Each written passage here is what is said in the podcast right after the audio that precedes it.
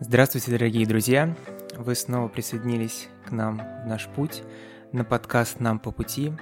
Это второй сезон, вторая серия. Со мной снова Света Бразукевич. Здравствуй, Света. Здравствуй, Вова. И сегодня к нам в наше купе присоединился прекрасный человек, комик Тимур Бабаев. Привет. Да, всем привет. Привет, Света, и привет, Вова. Привет, рад, Тимур. Рад сидеть на вашем подкасте и разговаривать с вами. Да, я надеюсь, что у нас получится хорошая атмосфера, приятный разговор, и вам, дорогие слушатели, это понравится. Давайте отправляться в путь.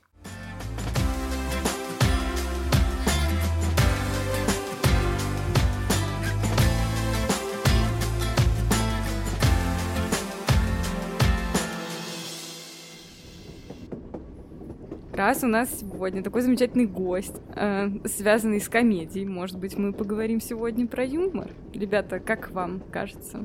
Для вас вообще важно, чтобы человек был смешной? Я, я считаю, да. Я считаю, да, потому что чувство юмора сейчас это очень востребовано. Да даже на прием на работу, если ты с чувством юмора, то ты успешен уже, как будто. Ну, не знаю, я лично, ну, это я по своему опыту говорю, по своему опыту, то есть, когда ты общаешься с людьми, у которых есть чувство юмора, ты можешь с ними очень много обсудить и о многом поговорить, ну, о разных вещах, на разные темы. А когда нет чувства юмора, довольно проблематично. То есть, ю юмор как будто это 70% общения с людьми. Даже вот представьте, просто вы сидите в компании, и там, ну, без шуток невозможно сидеть и без смеха. Да, но в таком случае возникает вопрос, можно ли этому научиться. Мы долго вот со Светой спорили тут на днях, можно ли или нет, и пришли к выводу, что это вот идет от семьи, это нужно, чтобы в семье был юмор, чтобы родители были юморные, и тогда ребенок будет такой. Могу сразу про противоречие высказать, потому что в моей семье ну, не было прям юмора. То есть а, часто комики, а, вот тем более сейчас я вижу молодых каких-то комиков, они довольно замкнутые ребята, и они выступают на сценах. Как раз а, потому что во многом потому что им нравится внимание. Целом все комики это люди, которым очень нравится внимание собственно, поэтому я пришел на ваш подкаст. Вот, и... Так что очень много комиков э, стеснительные и замкнутые люди. Или какие-то грустные люди. Это так, да. Ну, это, честно говоря, вот для меня это немножко удивительный факт, как, а, ну, то есть у меня не совсем укладывается, как можно быть стеснительным и замкнутым и не бояться выступать на сцене, потому что я вот наоборот, я типа не стеснительная, не замкнутая, но мне прям страшно выходить, что-то говорить на толпу. Ну, то есть бывает какой-то вот, как, если поймаешь какой-то такой поток, то, ну да, прикольно. Но если не поймаешь, ну и потом, ну все равно у меня прям аж какая-то трясучка. А главное, ну ты же анализируешь себя, вот сидишь ты дома и думаешь, чем бы мне заняться. Э, так, кажется, я стеснительный и замкнутый. Наверное, стендап это немножко не мое. Ну, мне, мне так кажется, что а, ну, могу рассказать. Наверное, это происходит так. Ты э, потребляешь какой-то контент, что-то смотришь, э, там, не знаю, в интернете и в других источниках, и ты... Э, ну вот я могу рассказать, вот как я начинал. Я... Мне просто нравилось вот ТНТ-шный формат стендапа, я часто смотрел, мы скидывали с друзьями какие-то выпуски, смотрели вместе и что-то потом шутки какие-то, потом тоже рассказывали друг другу. Но это, знаете, вот как э, тролльные школьные мемы, когда было паблики типа Patrol Face, и мы просто приходили и такие, ок, да, ну что-то такое, знаете, вот э, из этой серии рассказывали и смеялись. И тут тоже мы пересказывали какие-то шутки, там Comedy Club, КВН какой-то старый. А, вот. А потом ты просто понимаешь, что, блин, это так круто. То есть ребята прям выходят на сцену, и там кто-то коллективами, а тут один человек за место коллектива рассказывает шутки, и много людей смеется. Ну, даже просто если там какой-то бар или заведение смеется, и ты такой думаешь уже, вау, это так здорово. И в этот момент стеснительный человек думает, я тоже так хочу. я тоже хочу быть таким. Мне тоже так хочется попробовать. Но он такой, ну, я стеснительный, да. Ну, в итоге, наверное, проходит очень много времени перед тем, как он выступит в первый раз, поймет, что это такое, и решит уже для себя, заниматься этим или нет. Слушай, ну, наверное, это правда. То есть, чтобы э, в какой-то именно ну, не знаю, в компании, там, чтобы э, что-то шутить вообще как-то проявляться, ну, это прям нужно налаживать, э, ну, то есть нужно туда вливаться, налаживать какие-то контакты, а чтобы выступить на публику, ты просто пришел, там какие-то люди, ты их не знаешь, просто пришел и вот рассказываешь свой материал, и если незнакомые люди дают тебе какую-то большую отдачу, это же вообще такой кайф. Это как так работает? Uh, ну, в компаниях намного легче шутить, потому что там, ну, тем более, если это друзья, то у вас какие-то есть локальные темы, локальные шутки, поэтому намного легче шутить в компаниях. Uh, ну, есть что-то, очень много вещей, которых вас объединяют, и это просто даже напоминание об этом, и все, и уже смешно, как ты там что-то сделал в школе, и все посмеялись. А а на сцене, ну да, вот комик, это как раз, вот я не помню, у какого зарубежного комика я слышал эту цитату, но он говорил, что комик — это тот человек, который может рассмешить в конкретном баре в конкретное время людей. Вот, то есть... Э, ну, если ты просто смешной в компании, возможно, ты... Это не значит, что ты хороший комик. Будешь хорошим комиком. Потому что попробуй вот рассмешить в конкретном баре там в центре Москвы или на окраине Москвы и в конкретное время своими шутками, монологами. Поэтому, наверное, вот. Как у тебя получилось? Что, что за путь ты прошел, прежде чем хочу стать стендапером и вышел на свой первый микрофон? Да, я сначала я поступил, ну, у меня была похожая история, что я просто смотрел какой-то контент, вот опять-таки, да, стендап на ТНТ, и мне очень нравилось. Потом там был вот открытый микрофон на ТНТ, это как раз куда комики приходят и пытаются попасть уже, э, так скажем, в основной состав ТНТшных комиков, вот. И это мне все нравилось. Э, а потом я поступил в университет, и там были курсы комедийной импровизации. И то есть я прям во время абитуры увидел, что есть вот такое в моем университете. И я такой, вау, это не КВН, который уже начинал э, быть немножко таким кринжовым, зашкварным и так далее, вот. Тухнуть. Э, да, да, тухнуть, да, спасибо. А, а импровизация это было что-то, и да, как раз тоже тогда по телевизору вот уже э, шла импровизация, и я тоже что-то смотрел уже на, ну, в интернете, это тоже очень интересный формат, когда ты просто импровизируешь и берешь что-то из воздуха, и получается смешно. Ну или не смешно. Вот, или как-то абсурдно. И поэтому я пошел на эти курсы комедийной импровизации, и у меня там все получалось постепенно. И я понял, что да, я могу выступать, я могу шутить и даже импровизировать, э, что намного тяжелее, чем заготовленный текст. Ну и вот как-то я однажды выступил тоже в университете, в первый раз я выступил там как раз на выезде вот этой вот комедийной импровизации. Там был типа вечер, ну, как свободный микрофон, что-то типа такого, и там можно было с любыми э, всякими юмористическими сценками или монологами выступать. Я вот себя попробовал, но это было так, это просто я называл э, какие-то вещи, говорил о каких-то вещах, и такой, о, что это, это же странно, это странно, и я на это давил, просто что это странно, и все. А, ну, то есть это не было прям полноценным выступлением, но что-то такое немного забавное у меня получилось. Ну и дальше вот тоже продолжил выступать. По поводу научиться. Все-таки ты хоть раз открывал книжку по юмору? Да, да, да, я открывал От книжку. Был, была польза. А, на самом деле, да. А, эта книжка называется «Библия комедии Джуди Картер». А, но когда ты становишься уже более опытным комиком, эта книжка немножко воспринимается уже смешно. Ну, в плане... Ну, ты уже по-другому смотришь на все эти обучающие курсы. Да, кстати, есть даже комики, а, я не буду называть их имена, но они прям продают курсы по стендапу.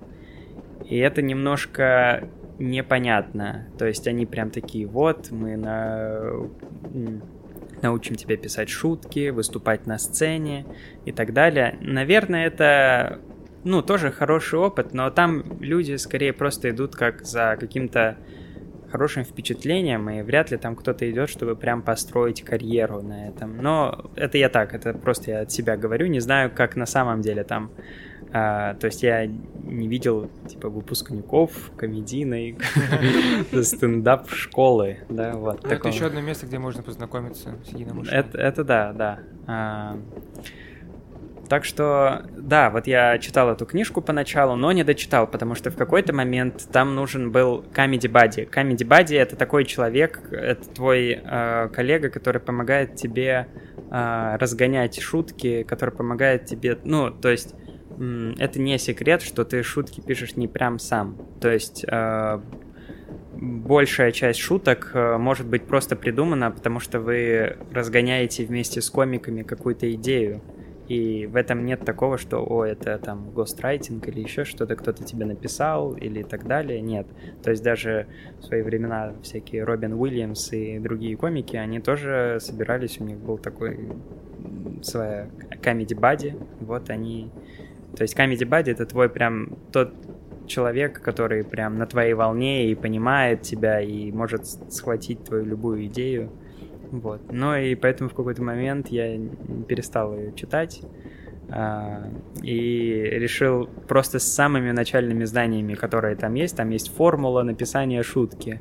я вот с ней пошел придумывать шутки, и вроде они немножко даже работали, но и самом деле сейчас я даже неосознанно все равно, наверное, применяю эту формулу в каких-то моментах. Это какая формула? Это вот по, по заветам кухни комедии Ларис. Setup плюс punchline. Ну вот, э, ну там как бы да, setup плюс punchline, только э, там прям более расписано. Э, то есть более подробно. То есть ты сначала... Э, ну я могу рассказать, если... Да. Да, очень а, интересно. Э, то есть ты берешь сначала какую-то тему, например, говоришь, ну вот, э, что там, да, из банально, метро, например, метро. А, ты берешь тему, берешь какую-то позицию по отношению к этой теме. А, ну, тема не просто метро, а что-то в метро. Ну, вот, например, вот из своего я могу что-то такое вот у меня были записи какие-то, что э, ночью в метро то есть вот, ночью в метро, то есть это уже тема. А позиция, ты уже говоришь, как тебе ночью в метро. И ты тут уже накидываешь всякие наречия по типу странно, тревожно или вот какие-то такие. Ну вот типа такого. Ночью в метро странно. А потом говоришь почему. Потому что и объясняешь почему. То есть сначала ты просто... Это и есть сетап. А, то есть сначала ты просто объясняешь. То есть ночью в метро странно, потому что ночь, а, ночью в метро а, находиться ночью в метро, как будто в Готэме. Понимаете? Ну, то есть, а, как будто оно превращается в Готэм, потому что там и ты объясняешь почему. Ну, может быть, надо и короче это объяснить. Но, например, потому что там очень становится опасно, очень много каких-то непонятных людей, похожих на бандитов из Готэма. Вот, что-то такое. Готэм — это город, в котором Бэтмен mm-hmm. а, орудовал. Вот, да. А, поясняю вам шутки. Вот. Но пока, э, это пока просто, то есть, э, вот как-то так. То есть ты берешь какую-то тему, берешь позицию, э, ну и объясняешь ее, а потом говоришь, это то же самое, как... И берешь противопоставление. А вот это уже начинается панчлайн. То есть в панчлайн ты берешь какое-то противопоставление. Это, например, как, и берешь совсем вообще из э, другого направления что-то. Сейчас я не смогу придумать это, но вы, вы меня поняли. Вот.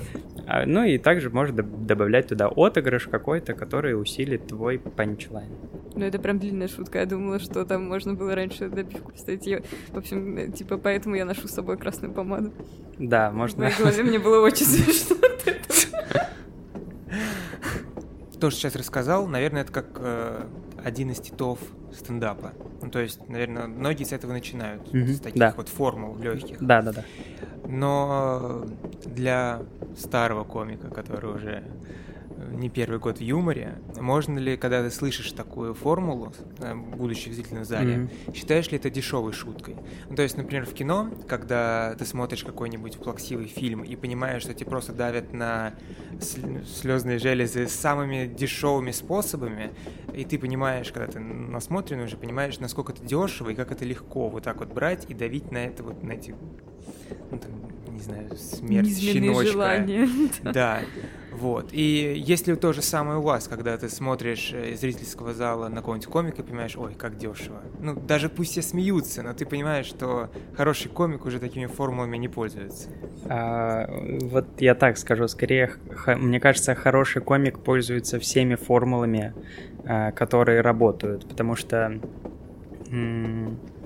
а, если вот, если вы знаете, например, стендап-клуб номер один, а, который в Москве, там тоже вот очень много хороших комиков там, и иногда, когда я уже прочел эту книгу, ну, точнее, начал читать эту книгу, я прям слышал у них вот такие формулировки по типу того, что я рассказал я сейчас.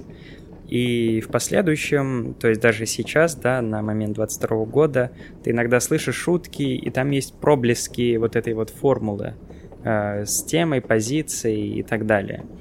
Э, поэтому, ну, нету в этом ничего зазорного, что ты используешь какой-то инструмент. Или вот есть еще такой инструмент, как правило трех, когда ты говоришь три э, разные вещи, точнее, три каких-то последовательных вещи, но первые две очень друг на друга похожи, а третья с, э, очень ломает весь все это повествование. Например, ты говоришь там, потому что я гулял с кошкой, ну или потому что я гулял с собакой, то есть ты первое, второе назвал, кошка, собака очень похожа, а третье, потому что я гулял с бомжом вонючим, например. И это уже смешно будет людям, потому что они не ожидали. Mm-hmm. И на правило трех очень много комиков строят карьеры себе. Вот, в свое время Сабуров так построил.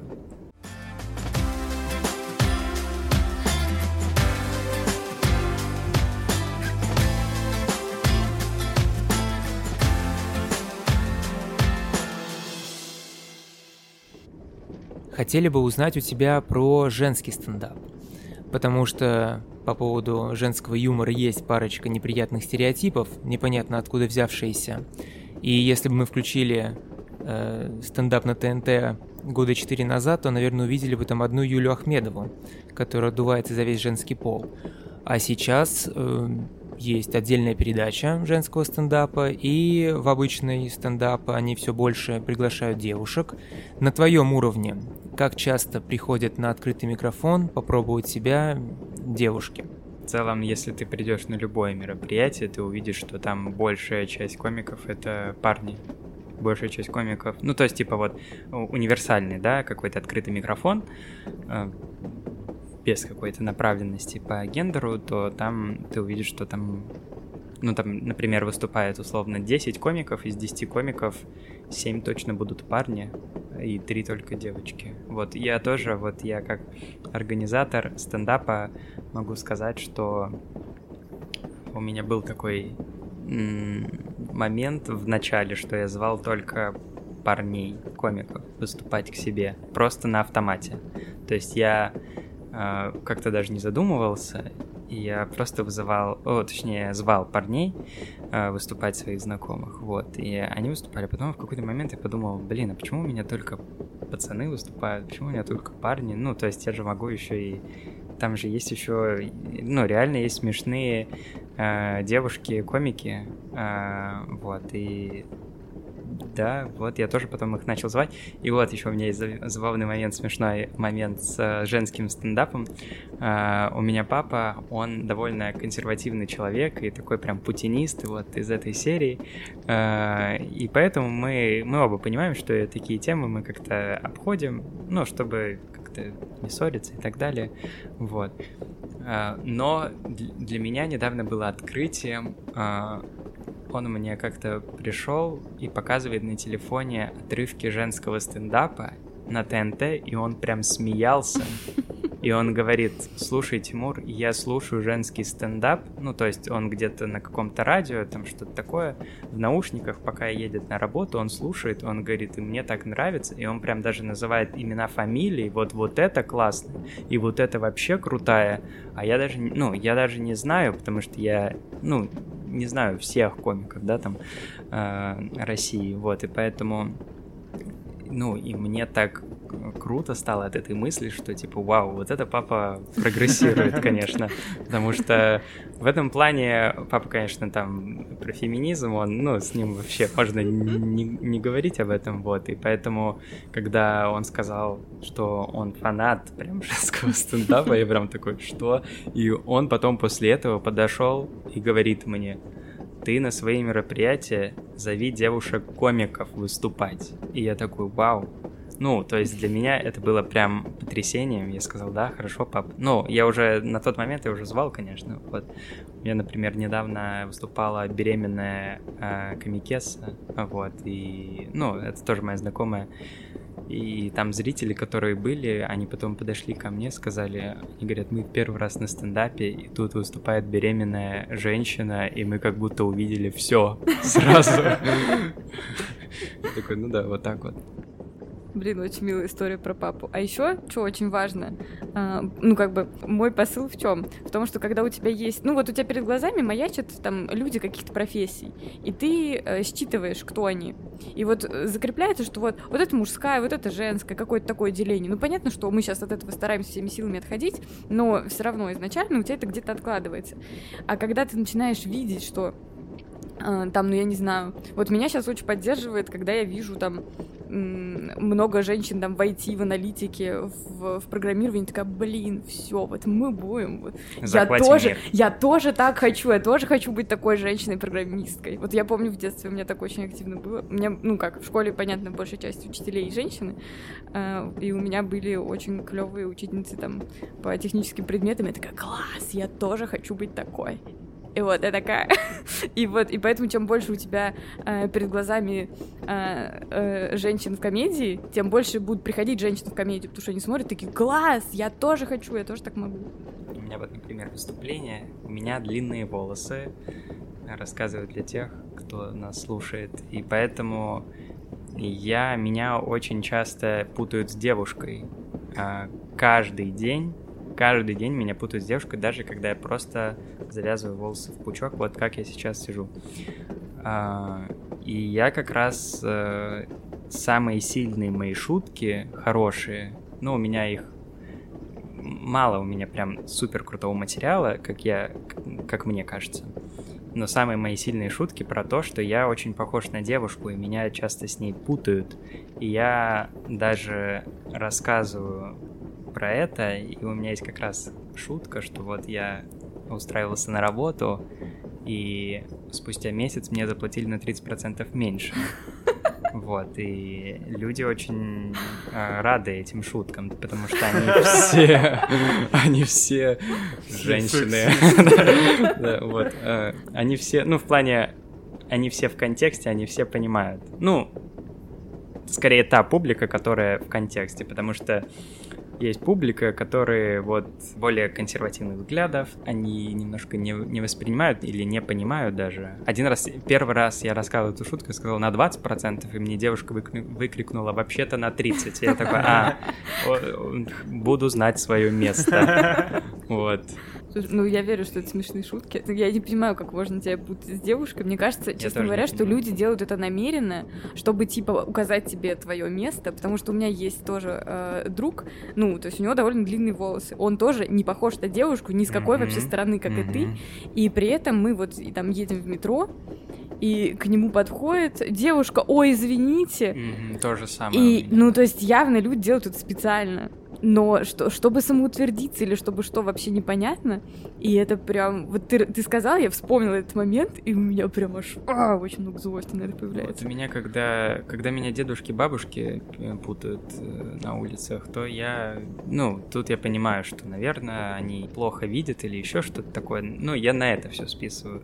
А так часто, да, бывает, бывало такое, что я просто захожу в магазин, и охранник говорит мне, ну, что-то вот он, он такой, ой, а девушка, девушка, а я думаю, ты же видишь, что я парень. Ну, то есть ты, ты даже с таким а, голосом, и я, я думаю, как же девушкам тяжело вообще.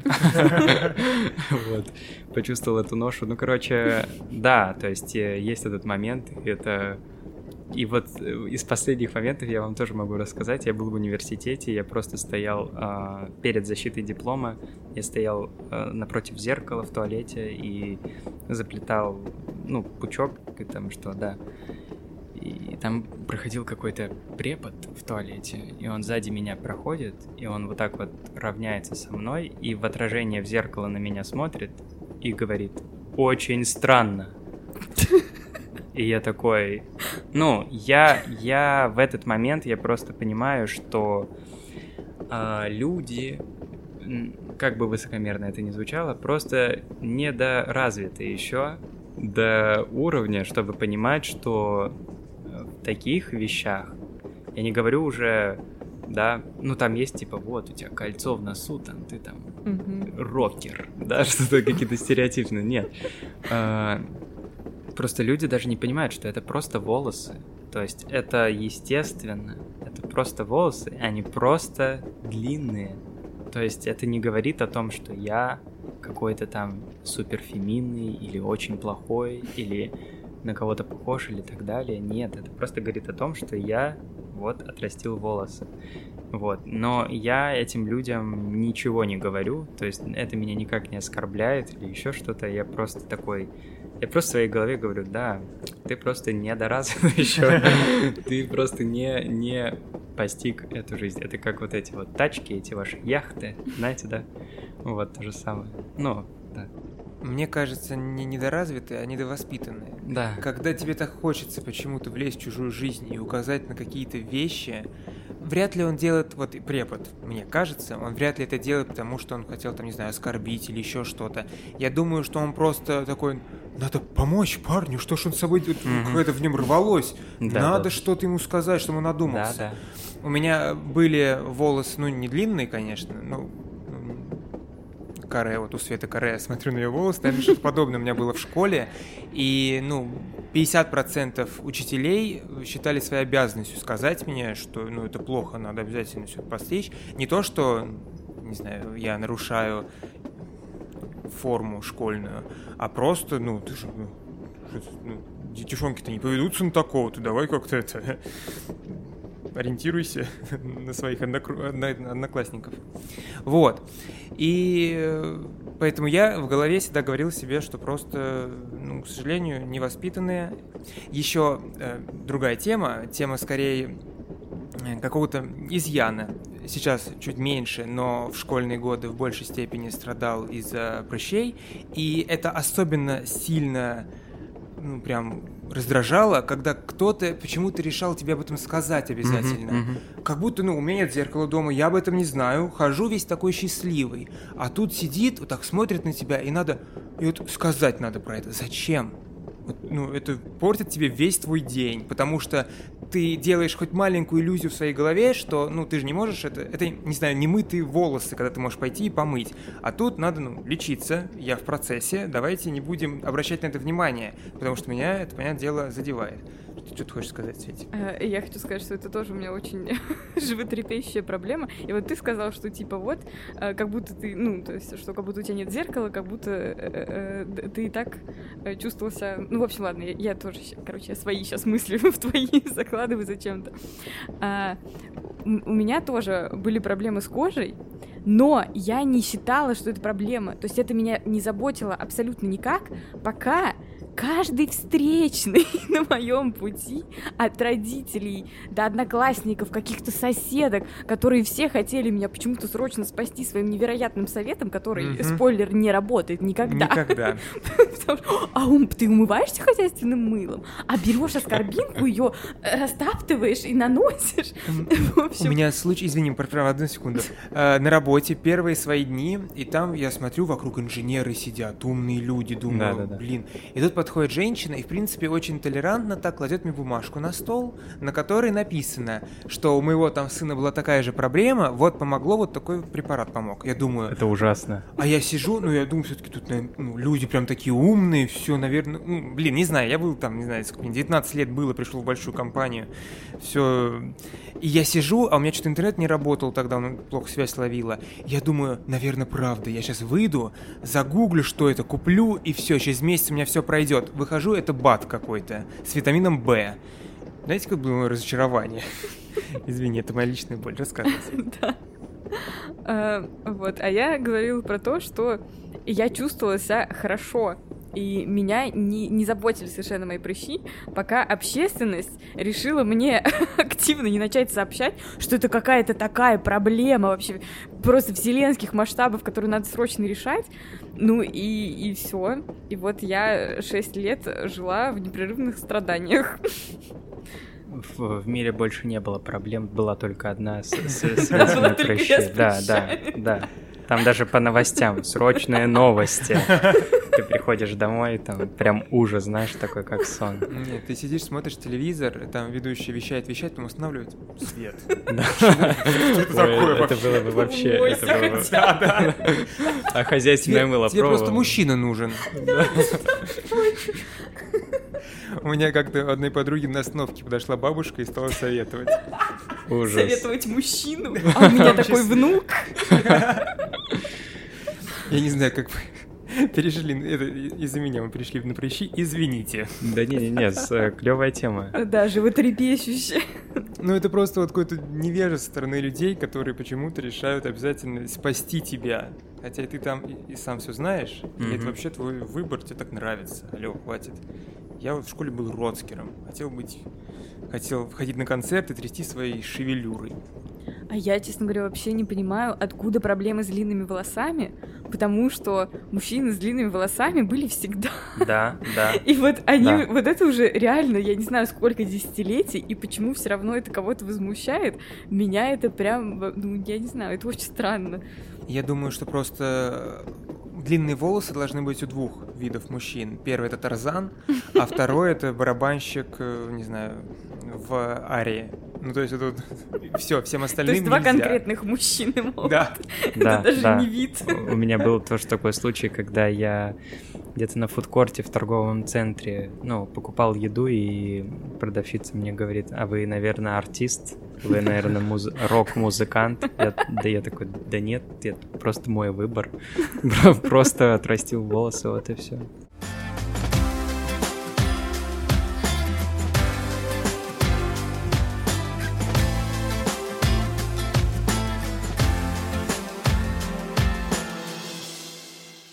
Давайте возвращаться к юмору.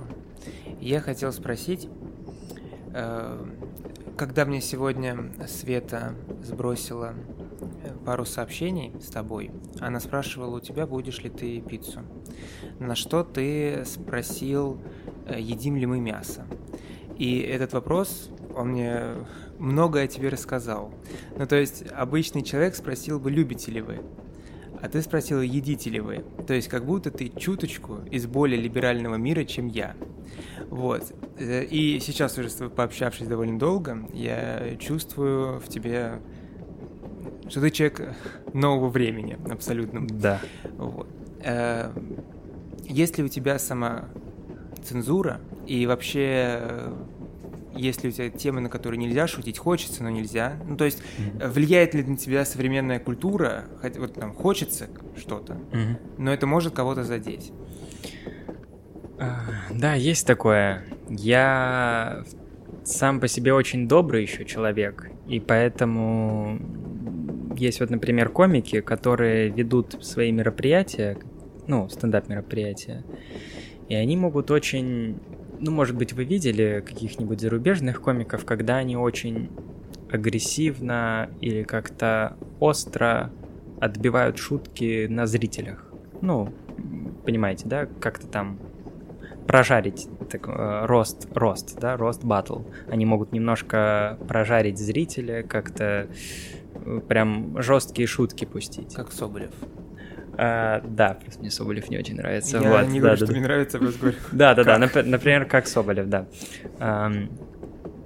И я вот не могу а, вести, например, вот так мероприятие. Я не могу зрителей как-то обижать или еще что-то. Я очень по-доброму, очень лояльно ко всем, э, всех уважаю зрителей, хотя я понимаю, иногда я обожаю такой юмор. Я вот, например, э, например, я как-то организовывал стендап в баре «Ровесник» э, в Москве, и я туда позвал, э, может, вы знаете комика Саша Малой. Мгм. Знаете такого? Вот. Он э, очень такой экспрессивный, и он очень м, вообще как будто ничего не боится в плане подача у него очень такая яркая, вот. И там тоже был момент, когда одна зрительница, она разговаривала, а это мешает во время выступления, и он прям начал ее прям крыть, вот прям он начал вот так вот, и все смеялись вокруг. То есть, да, есть такие моменты, когда реально какой-то э, зритель, он э, мешает выступлению, и все на стороне комика, и тут было, ну, можно сказать, похоже, но и можно сказать, что он еще немного докопался до нее, вот. И он прям начал вот так вот, и, и я когда такое вижу, я такой думаю, блин, как это круто. Ну, в плане, э, ты можешь осадить вот так человека, но я не знаю, я слишком, наверное, очень мягкий, и у меня пока не получается так. Я иногда что-то про- пробовал на сцене такое, но потом я думаю, господи, мне так стыдно сейчас, мне так неловко, я так стесняюсь, наверное, ну, то, что я так начинаю что-то осуждать как-то человека, вот. Но, э, возвращаясь к вопросу о самоцензуре, э, в связи с последними событиями я в целом сейчас как будто реже стал выступать, но сейчас снова опять хочу чаще выступать. Ну, в общем, да, то есть вот эти последние события как-то повлияли, и в целом уже по-другому идет направление конкретно вот у меня в плане целей стендапа. То есть вот раньше мне хотелось, чтобы у меня был эфир. Ну, то есть эфир это когда ты выходишь где-то на YouTube-канале или в телевизоре, кто хочет. Вот. Э, И мне хотелось, чтобы у меня был эфир, и вот, например, у стендап-клуба номер один, э, как такая одна из первых целей э, вот под- по развитию как се- себя как комика в стендапе. А, Но сейчас как будто вот то, что ты, мы с Вовой вот говорили немного до подкаста, сейчас как будто страшно становиться известным.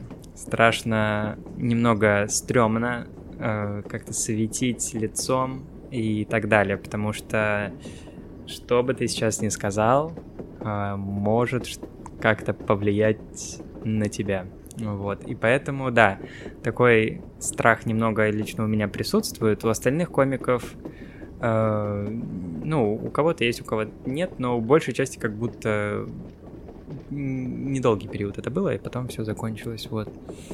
А так, да, я, поэтому я не затрагиваю темы политики, но и мне бы очень хотелось как раз, но пока не могу придумать. Я просто понимаю, наверное, что сейчас юмор уже, э, ну вот конкретно стендап, э, монологи, они переделываются в формат, как раньше сатирики были вот э, в Советском Союзе, Жванецкий и так далее.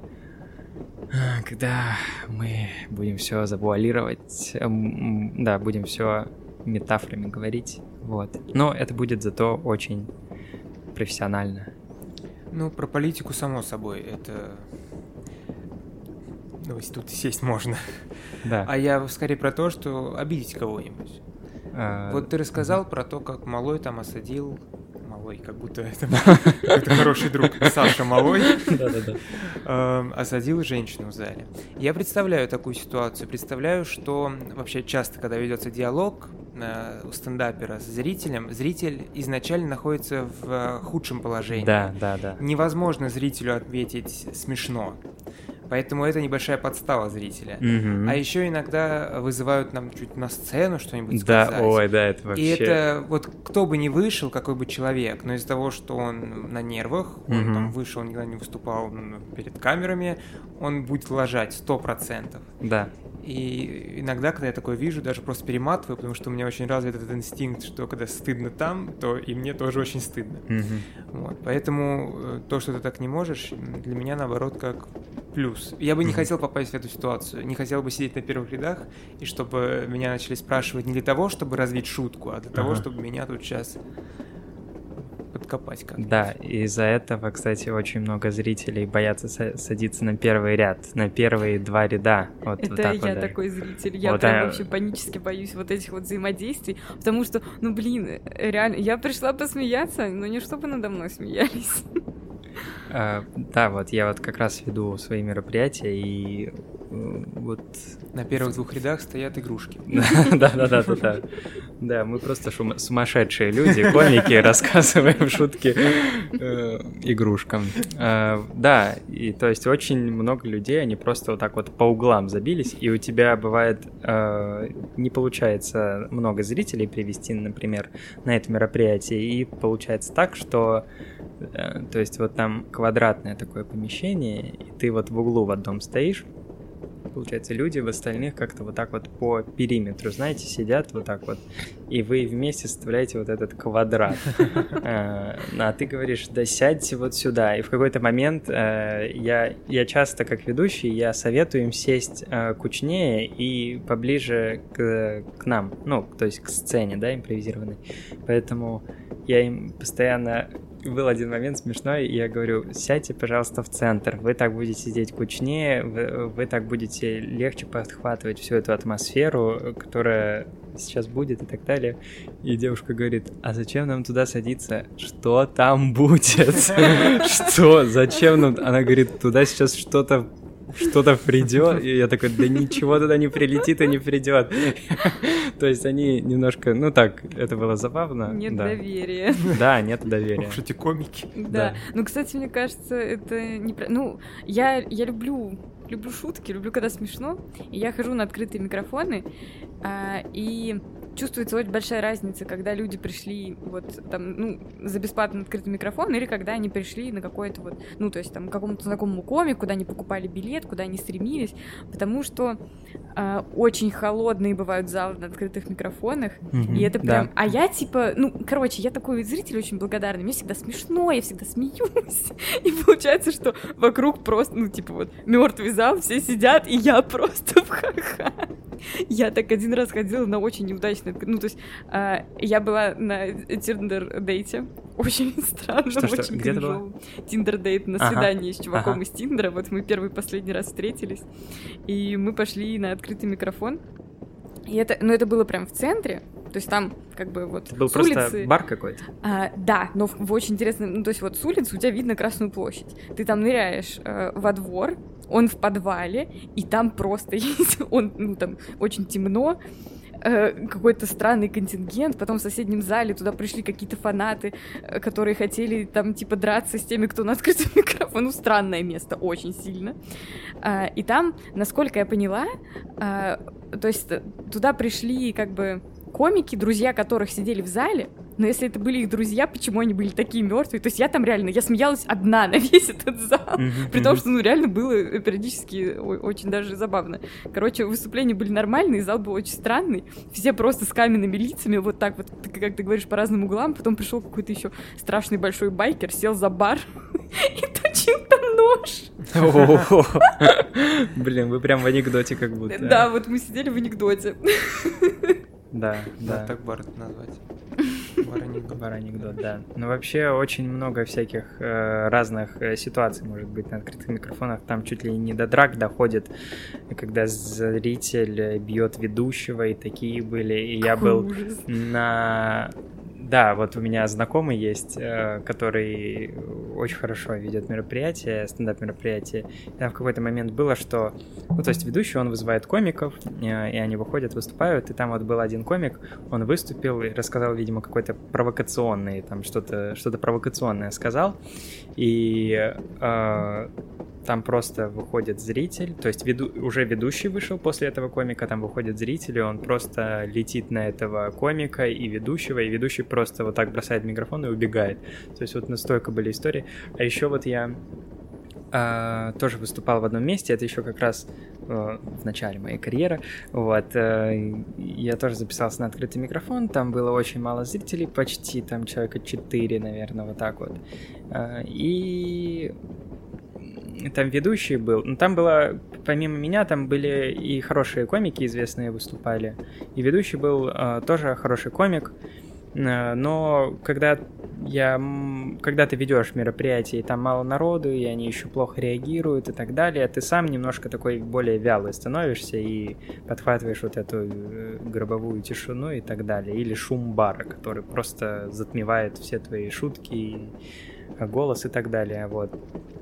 И там был момент, когда э, сидел парень э, у бара, ел бургер, и этот парень был в костюме, в смокинге, как э, Барни Стинсон из «Как я встретил вашу маму». Вот так вот он, он очень успешно выглядел. И он вот так вот ел боком, получается, он сидит, и он э, ест этот бургер большой. Э, мероприятие уже заканчивалось, и ведущий говорит, ну что, как вам? И он такой говорит, да вы здесь вообще какое-то что-то ужасное. Ну, типа, ну, дал понять, что, типа, все не очень. Вот, там нецензурная брань была, и поэтому... Э, и, ну, и ведущий начинает выяснять вот просто, ну, как-то не прям ссориться, а просто выяснять отношения с этим зрителем, и зритель такой говорит, да я вообще, типа, все так ужасно было, что я могу даже бургер в вас кинуть. И ведущий такой, а давай. И тот вот так вот через весь зал, то есть он сидел э, сбоку, но там ближе к концу, и он через весь зал кидает бургер, и, и попадает ведущему в штанину, и она вот так вот прям размазывается, и, и это было конец мероприятия. Это был конец мероприятия, у него вот так вся в штанина в соусе от бургера, бургер на э, полу сцены, и он вот так вот это все стоит и говорит, вот оно ваше лицо комедии. И так закончился этот открытый микрофон. Очень драматично. Да, есть очень разные истории вообще. Блин, ты вот рассказал про бургер, и я вспомнила, как я, а, я как-то... Ну, то есть я была на каком-то тоже открытом микрофоне. Мне очень хотелось есть, и там закончилась вся еда. Короче, я ела суп. А. Я сидела прям вот на первом столике а, перед микрофоном. Ну, я старалась есть его максимально как-то но там все равно клацает ложка. Да, да, да. Да, ужасно вообще. Реально ужасно. И все, все, кто выходил, шутили про мой суп. Да, это смешно.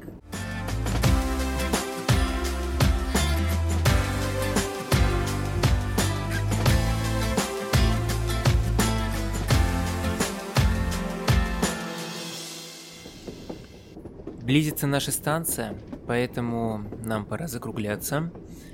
Мы просим тебя, Тимур, напоследок дать нам какую-нибудь рекомендацию.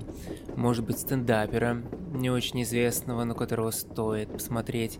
Может быть, комедию, с которой вечно так тяжело. Может, книжку.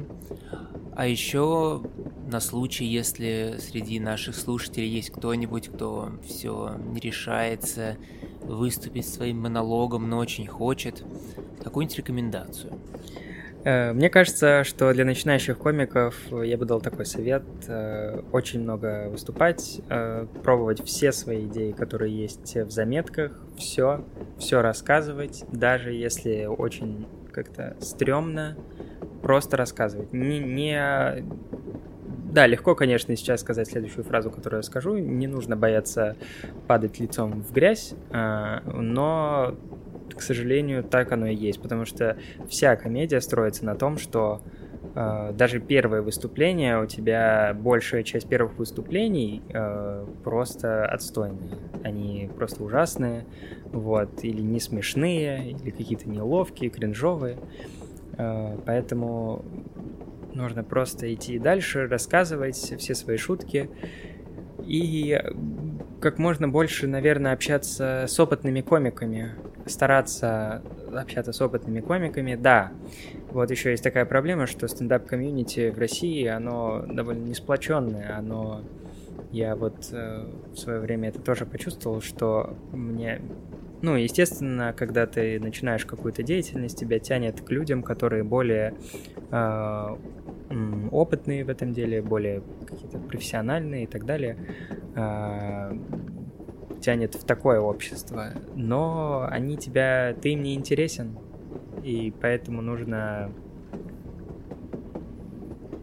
как-то все, все, все равно какими-то способами пытаться с ними пообщаться, просто даже какие-то истории их послушать и так далее, и, или повыступать с ними, то есть чтобы была возможность. Я вот, кстати, тоже, я когда организовываю мероприятия, я зову комиков и неизвестных, и известных комиков, вот, и потом ну, то есть мы просто все сидим, все вместе можем поговорить, еще что-то, и это тоже здорово. То есть кто-то делится своим опытом и так далее.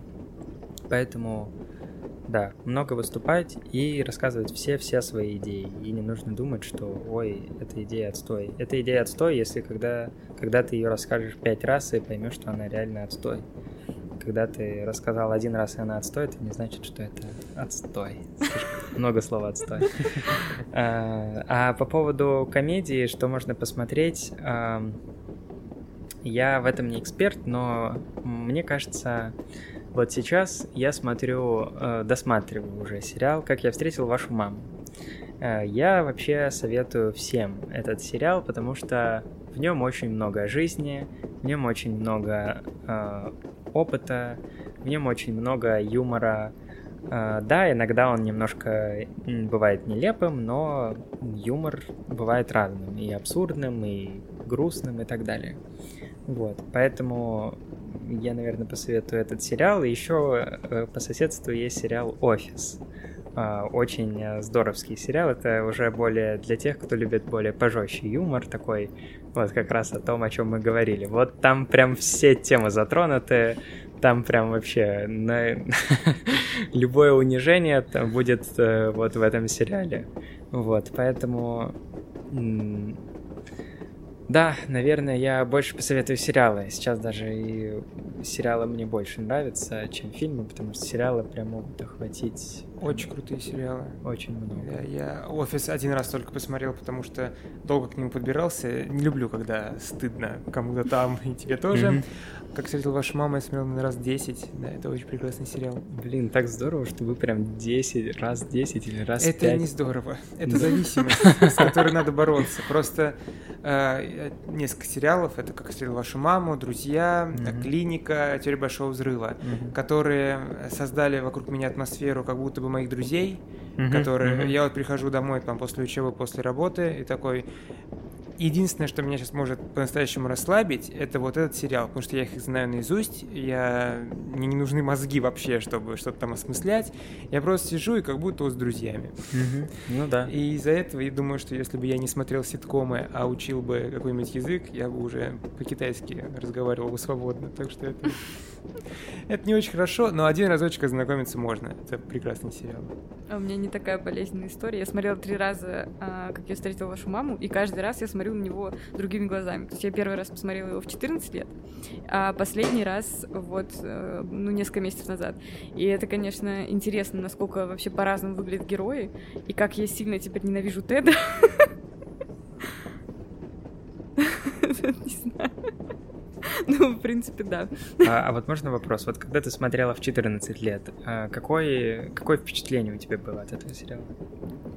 А, ну, я считала, что Барни и Робин — это лучшая пара в мире, и mm-hmm. они обязаны быть вместе, mm-hmm. и меня...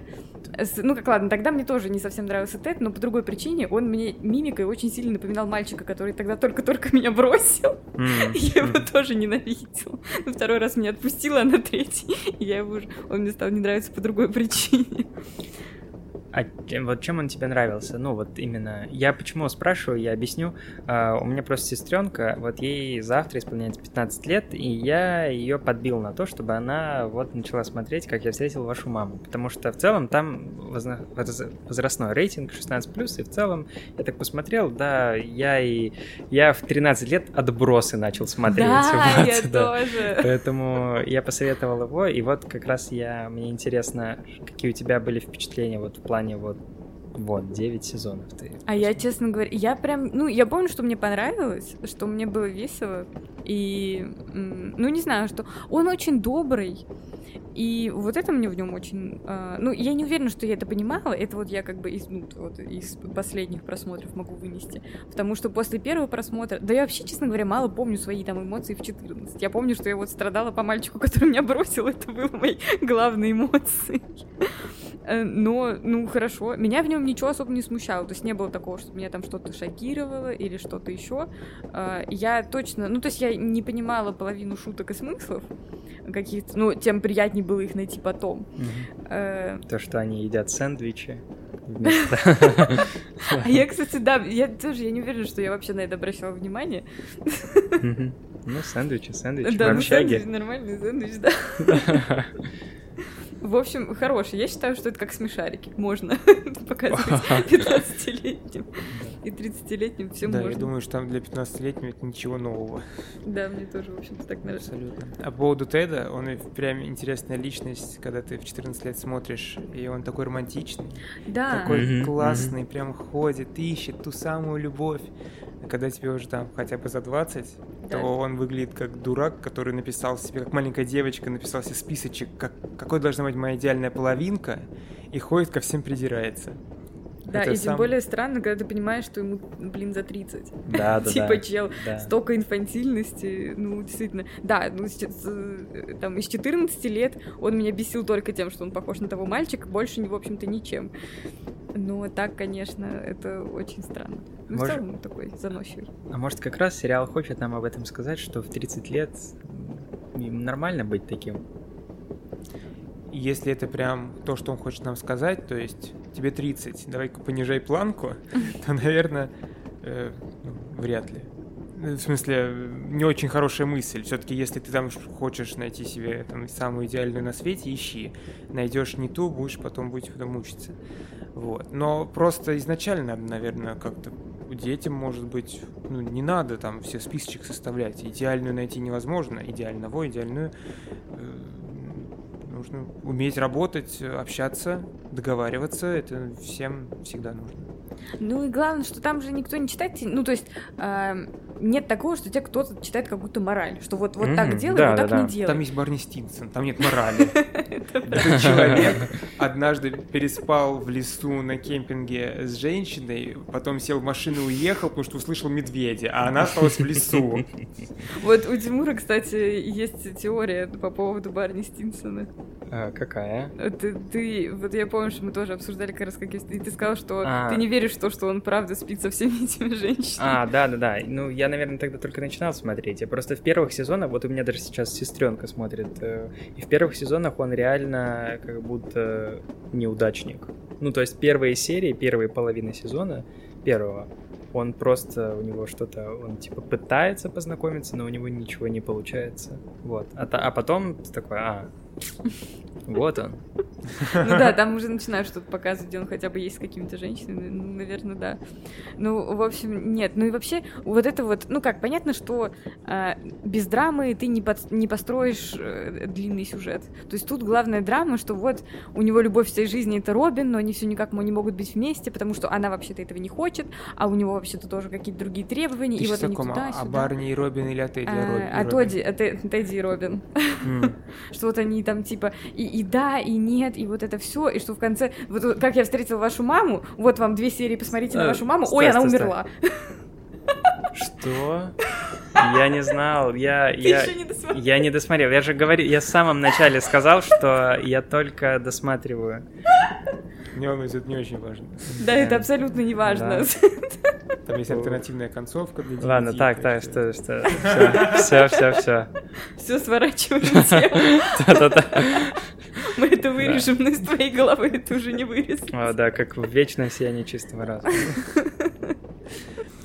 Ну ладно, отличный получился подкаст. Если вы слышали на заднем фоне дрель, извините, пожалуйста, мы ничего не можем с этим сделать. В соседнем купе у нас сверлят. Да, да гады. А было бы забавно, если бы мы просто с, с дрелью сидели бы в руках.